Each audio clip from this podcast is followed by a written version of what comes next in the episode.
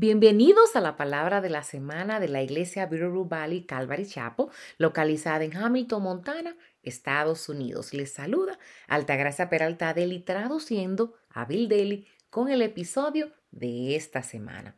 El mensaje de esta semana continúa con la serie Los atributos de Dios. Hablaremos del atributo número 6, la santidad de Dios. Y te pregunto, ¿conoces la santidad de Dios? Continuamos con nuestra serie sobre los diversos atributos divinos de Dios. Cada semana me gusta mencionar que el aspecto más importante de nuestro caminar cristiano es que conocemos a nuestro Dios. Y luego, habiendo conocido más de Él, somos transformados por este conocimiento. Como saben, hemos pasado tiempo estudiando la naturaleza y el carácter de Dios tal como Él nos ha revelado en su palabra.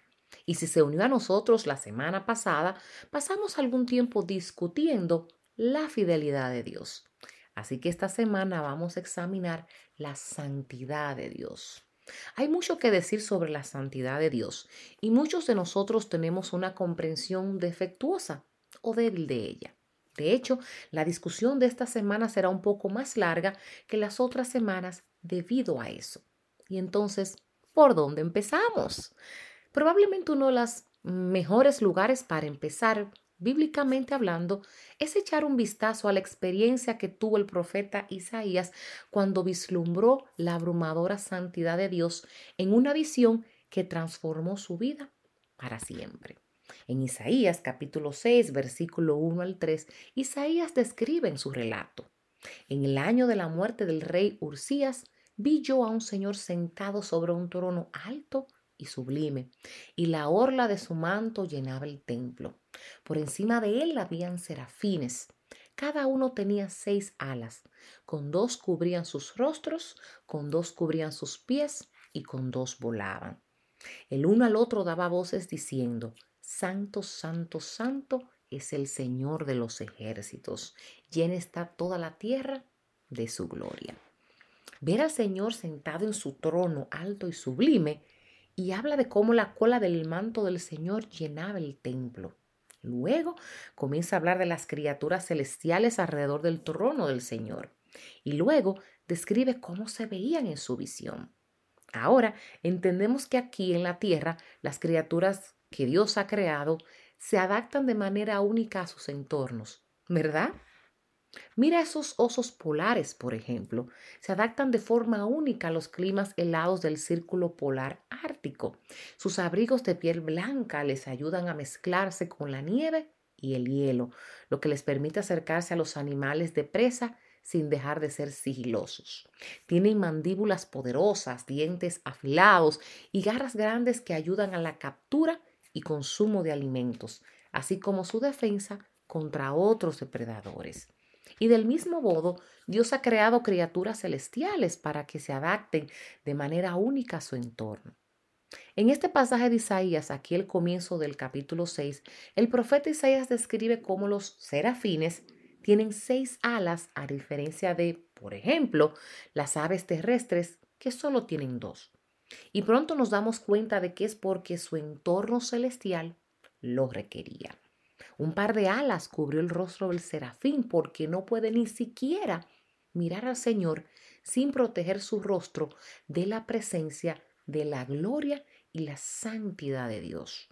Incluso aquí en la tierra no podemos mirar directamente al sol porque dañaríamos permanentemente nuestros ojos.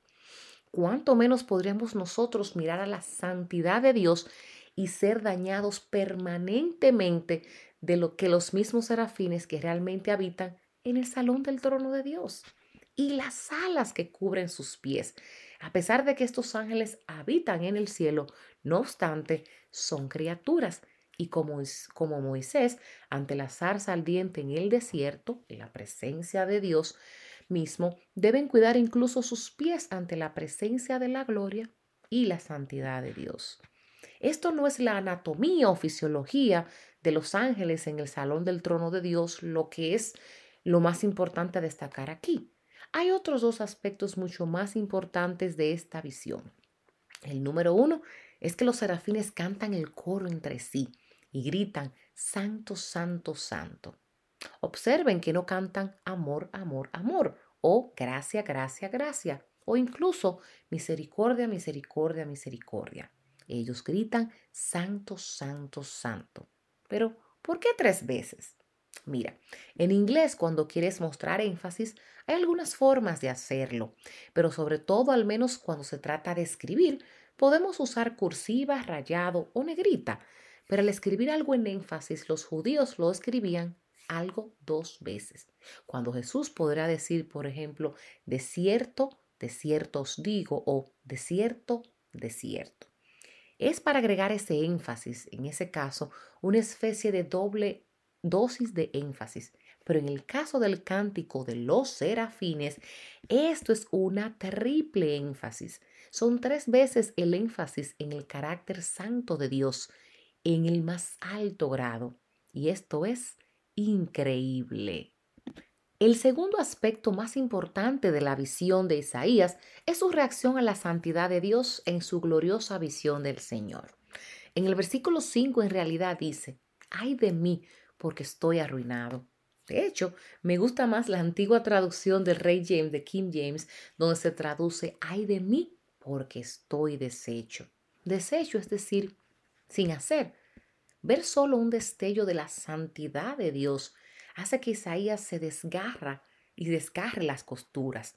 Al ver al Señor, él no dijo, ese es mi hombre, no dijo, ese es mi hermano. No, no, no, no, no yo amo, o no dijo tampoco, yo amo un poco de Jesús. Dijo, ay de mí, porque estoy arruinado. Siempre que vea la palabra ay en las escrituras, es una maldición lo que sigue. Ya sabes cómo ves a menudo en las escrituras de bienaventurados lo o bienaventurados los que. Esas son bendiciones. Pero cuando ves la palabra ay como ay de ti, eso es una maldición. Isaías en realidad pronuncia una maldición sobre sí mismo y lo, arruina, y, lo arruina lo que ve. No bailaba de alegría, no brillaba de alegría, no encontró su visión graciosa ni linda. Cuando Isaías vislumbró la magnificencia y la santidad de Dios, efectivamente se mojó los pantalones. Entonces, ¿cómo podemos aplicar esta verdad a nuestras propias vidas?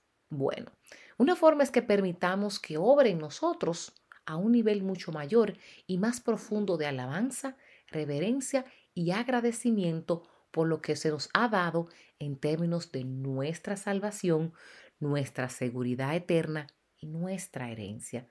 ¿Y cuál es nuestra herencia? Nuestra herencia es Cristo. Lo heredamos y Él nos heredó a nosotros. Cristo hereda un pueblo redimido y nosotros heredamos un redentor. Pero seamos muy claros, sin embargo, la única forma en que eso sucede es por la santidad de Dios. Mira, si Dios no es santo, entonces no existe el pecado. No si no existiera el pecado, no hubiera necesidad de, de la expiación. Y si no hubiera castigo por el pecado, entonces no necesitamos un redentor. Y si no comprendes la necesidad de la expiación, de ese sacrificio, te será muy difícil entender la santidad de Dios como se revela en su palabra. Como cristianos hablamos, hablamos mucho sobre ser salvos. ¿Salvos de qué? ¿Salvado de qué? ¿Qué pasaría si te dijera que debido a la santidad de Dios, no solo somos salvos por Dios y para Dios, sino que en salidas estamos salvos de Dios? ¿Salvado de Dios? Eso es correcto. Dios es santo y no soportará el pecado su justicia exige que sea castigado. Por lo tanto, fuera de Cristo solo queda la ira de Dios para los que se rebelan contra Él. Entonces, si realmente estás en Cristo, ¿cuán agradecido estás por tu salvación? Me atrevo a decir que no estamos tan agradecidos como deberíamos estarlo. Una alabanza y gratitud más profunda por nuestra salvación es solo una de las muchas formas en que podemos permitir que el conocimiento de la santidad de Dios se manifieste en nosotros. Los animo hoy a que pasen un tiempo a solas con el Señor.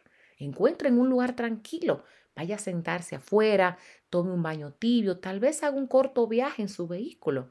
Haz algo en lo que puedas estar a solas con Él hoy y comienza a meditar en la santidad de Dios. Y simplemente comienza a agradecerle por su obra en ti, su redención en ti y su corazón por ti. Bueno, espero que te anime y te bendiga esta semana. Hasta que te vuelva a hablar, que tengas una maravillosa semana en el Señor y que Dios los bendiga. Este ha sido Bill Daily. Bendiciones. Para mayor información y recursos en español, por favor visita nuestra página web www.bvcalvary.com en la sección español. Si este mensaje ha sido de bendición para ti, compártelo con quien deseas que sea bendecido. Visita nuestro canal de YouTube que es Bitterroot Valley Calvary Chapel. Y si necesitas que oremos por ti, por favor, envíanos un correo electrónico a oración.